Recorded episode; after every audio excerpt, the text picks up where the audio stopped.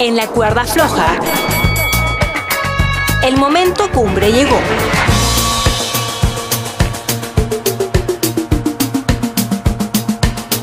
Bueno, bienvenidos al primer episodio de En la cuerda floja. Estoy acá con un gran amigo con quien vamos a estar acompañándolos en esta seguidilla de capítulos y este es el primero. Hola Juli Vergara, ¿cómo estás? ¿Qué haces, Guidito? ¿Todo bien? Bien, al fin. Esto era algo que estaba bastante premeditado, que lo veníamos charlando hace muchísimo tiempo. Ya nos vamos a entrar en lo que requiere este podcast, eh, cuál es un poco el sentido y por qué es que estamos acá. ¿Cómo Bueno, va eso?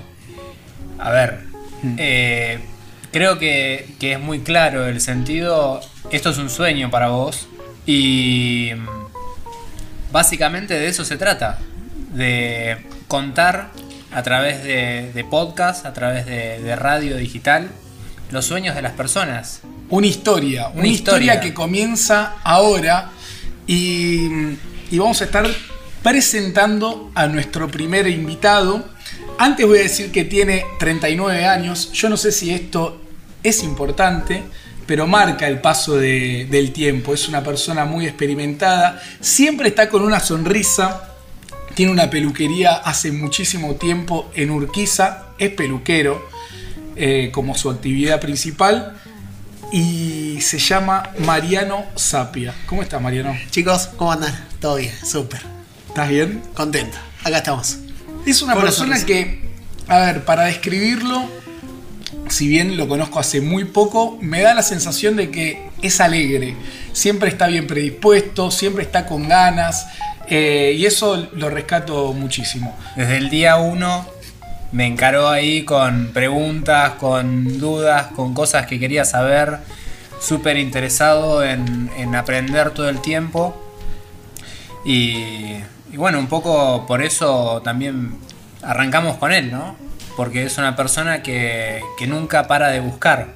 Sí, seguramente, y aparte porque me da la sensación de que, de que sos un, un referente en, en lo que haces. Pero bueno, ¿cómo, cómo es ser peluquero hoy en, en la Argentina y con qué dificultades se encuentran los peluqueros por lo general?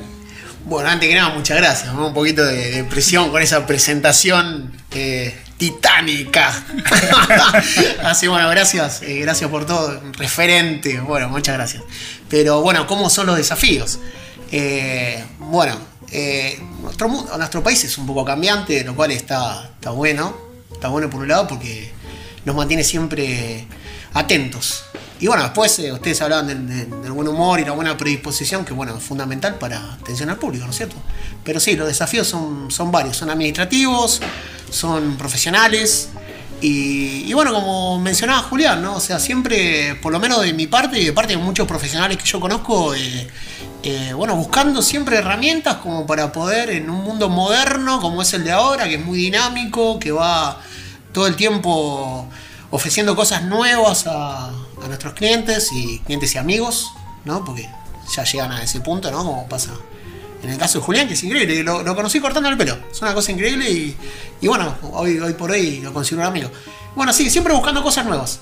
Esa, así es. Marian, un poco antes de, de arrancar, vos decías, va, yo te preguntaba cómo era esto de, de hace 39 años ser peluquero.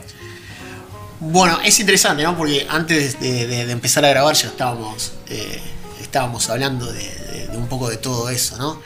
Eh, ¿Cómo es? Eh, yo puedo contar un poco, o sea, cómo, cómo fue mi caso. O sea, no, no sé cómo será el, caso del resto, he conocido mucha gente, ¿no? Bueno, es un poco difícil también, porque, porque bueno, ha sufrido muchos cambios la, la peluquería en sí. Es, es agotador y es, es difícil, pero ¿cómo es? Y ir buscando siempre la forma de, de- de- ir cambiando, ¿no? Yo, yo arranqué de, de muy chiquito eh, en una peluquería, mi mamá la peluquería que abrió, la abrió porque nací yo, o sea, para estar conmigo, para poder compartir conmigo. Y, y bueno, de ahí empecé, empecé de a poquito, ¿no? Viendo, fui tomando conciencia dentro de una peluquería. Pero bueno, entendiendo un poco el oficio, me imagino vos de chico, ya dando sus primeros pasos dentro de la peluquería, es como que empezaste a pensar un poco como cómo era ser peluquero también.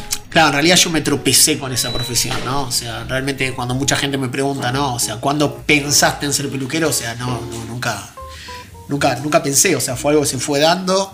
Eh, empecé a tener interés por lo que, lo que tenía alrededor, que era lo que venía viendo y, y bueno, a poco, ¿cómo será esto? ¿Cómo será lo otro? Y te encontrás haciendo diferentes actividades dentro de, eh, de una peluquería. Cuento en mi caso, ¿no? O sea, hay muchas, muchas, muchas formas diferentes de llegar a, a, una peluquería. Decías recién esto de, bueno, yo, yo lo, lo llevo un poco en la sangre, me topé con eso. Ahora, ¿es algo que, que realmente decís, esto es lo que, lo que quiero?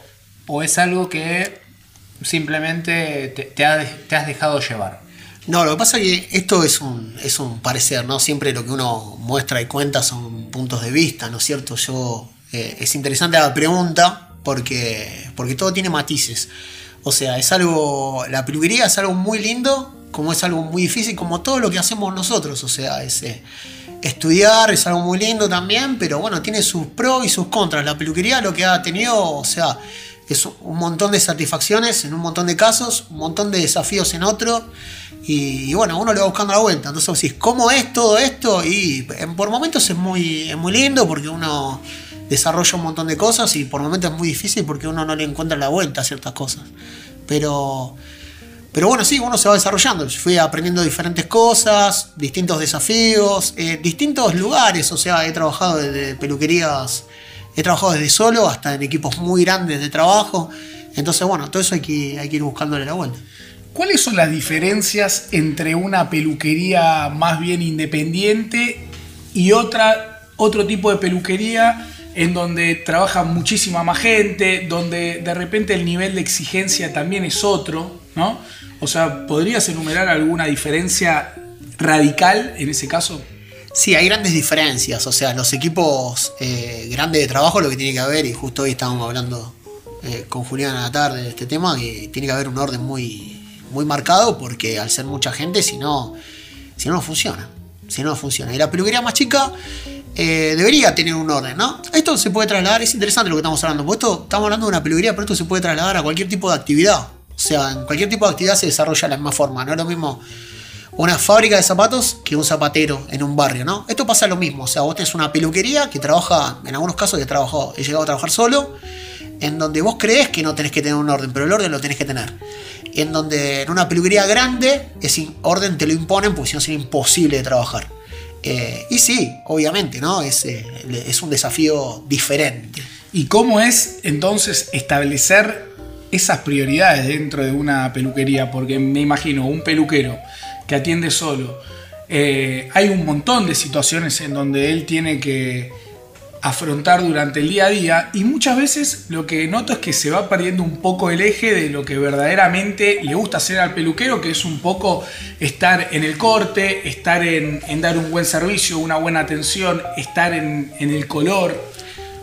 Claro, lo que pasa es que a todos nos pasa esto, porque eh, eh, a nosotros, a, cualquier eh, persona que desarrolla una actividad, lo que le gusta es su actividad, pero todos nos vemos atravesados por temas administrativos, por temas eh, impositivos, por un montón de otros temas que, queriéndolo o no, hay que prestarle atención. Entonces, bueno, sí, a todos nos gustaría cortar el pelo, disfrutar de eso, pero después necesitamos sí o sí hacer las otras cosas.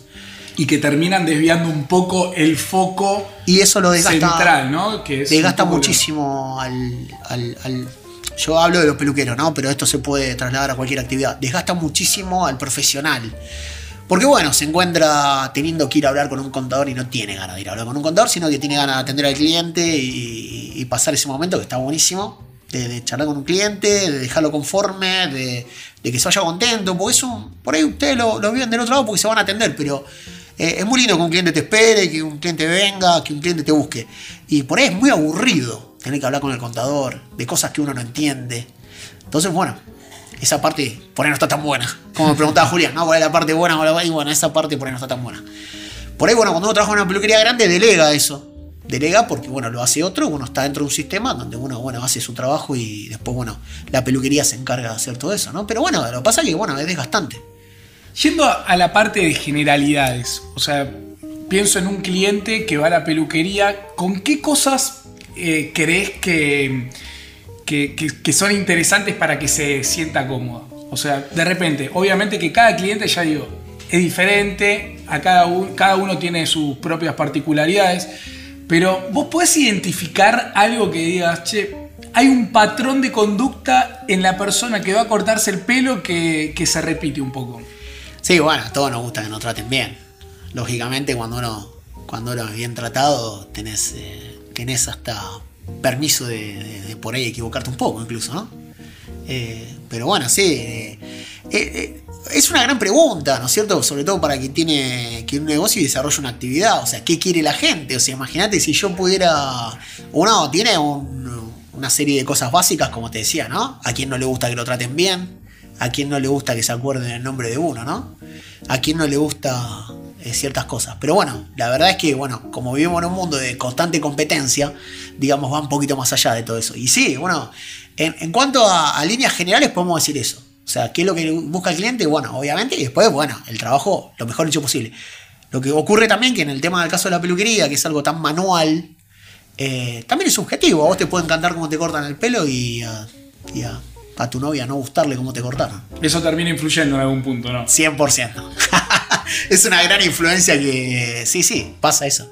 Vos sabés que antes de meterme en, en una pregunta que, que había pensado, eh, que tiene que ver más con, con, con- con las cuestiones en donde vos te reconoces como, como buen peluquero, quería ir más por el lado de- del emprendedor, aquel que, que de repente está escuchando este podcast y tiene ganas de emprender, tiene ganas de, de abrir una, una peluquería con todas las dificultades que, que se presentan y positivas. Hoy por hoy tener un local a la calle es bastante difícil de lograr. Eh, pero hay, hay algo que vos puedas dar desde, desde algún consejo, a través de tu experiencia. Eh, es muy difícil la pregunta, ¿no? Porque somos todos diferentes. No, pero desde ya, pero por ejemplo, tal como identificar un barrio, o sea, son un montón de cuestiones que se te van eh, armando en la cabeza a la hora de desarrollar un emprendimiento. En tu caso, Sí, ¿qué bueno, fue lo que... Lo mirá, yo tengo una frase que es bastante interesante y se la digo siempre a la, a la gente, ¿no? Es una, una- una frase que se me ocurrió a mí. Yo siempre digo, si no te gusta la peluquería, no te dediques a la peluquería.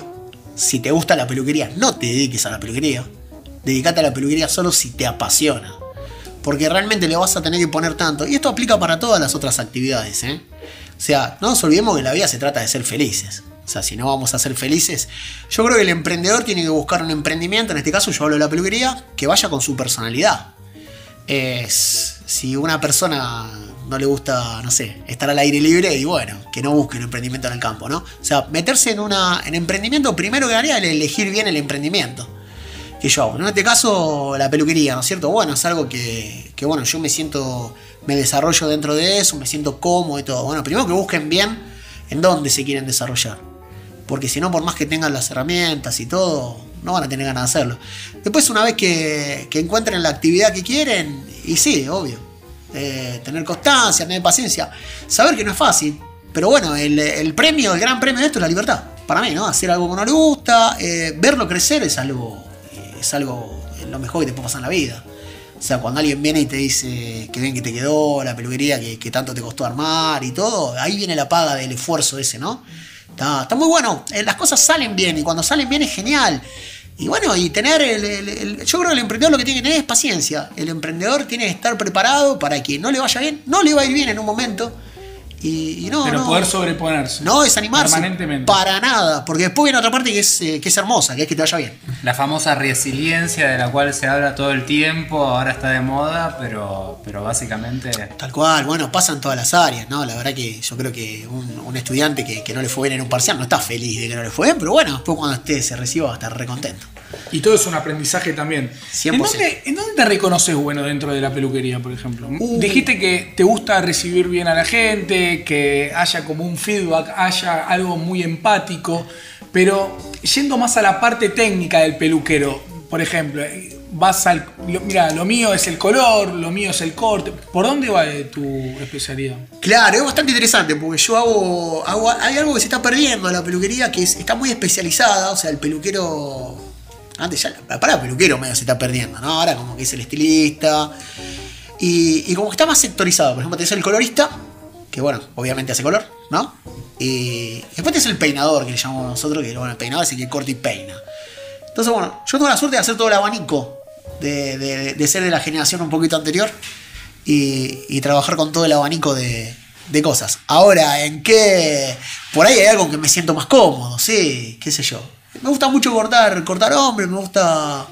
Me gusta mucho porque entiendo mucho la problemática a veces del hombre con el tema del pelo, porque me pasa a mí. O sea, me siento. Pero bueno, hay gente, es un placer enorme que haya gente que venga de, de muy lejos para hacerse un trabajo de color con uno porque te dicen nadie me lo hace como vos. Le pasa a todos los peluqueros, no, no es algo. La verdad que no podría decir en esto soy mejor. En algunas cosas me siento más cómodas que en otras. Es un gran honor cuando por ahí algún otro profesional te, te destacan algo, te dice que bien que haces esto. Bueno, está bien. Es muy difícil decirlo uno mismo. Bueno, para la próxima vez que, que seas invitado en este primer podcast, nos vas a contar un poco la historia con Claudio Serini, que es muy No, interesante. ¿por qué? Pero lo vamos a dejar para, para otro episodio. Te agradezco por, por venir. Ha pasado el primer capítulo. Los esperamos del otro lado en la próxima edición. Porque no importa dónde estás parado, no te olvides, estás en la cuerda floja.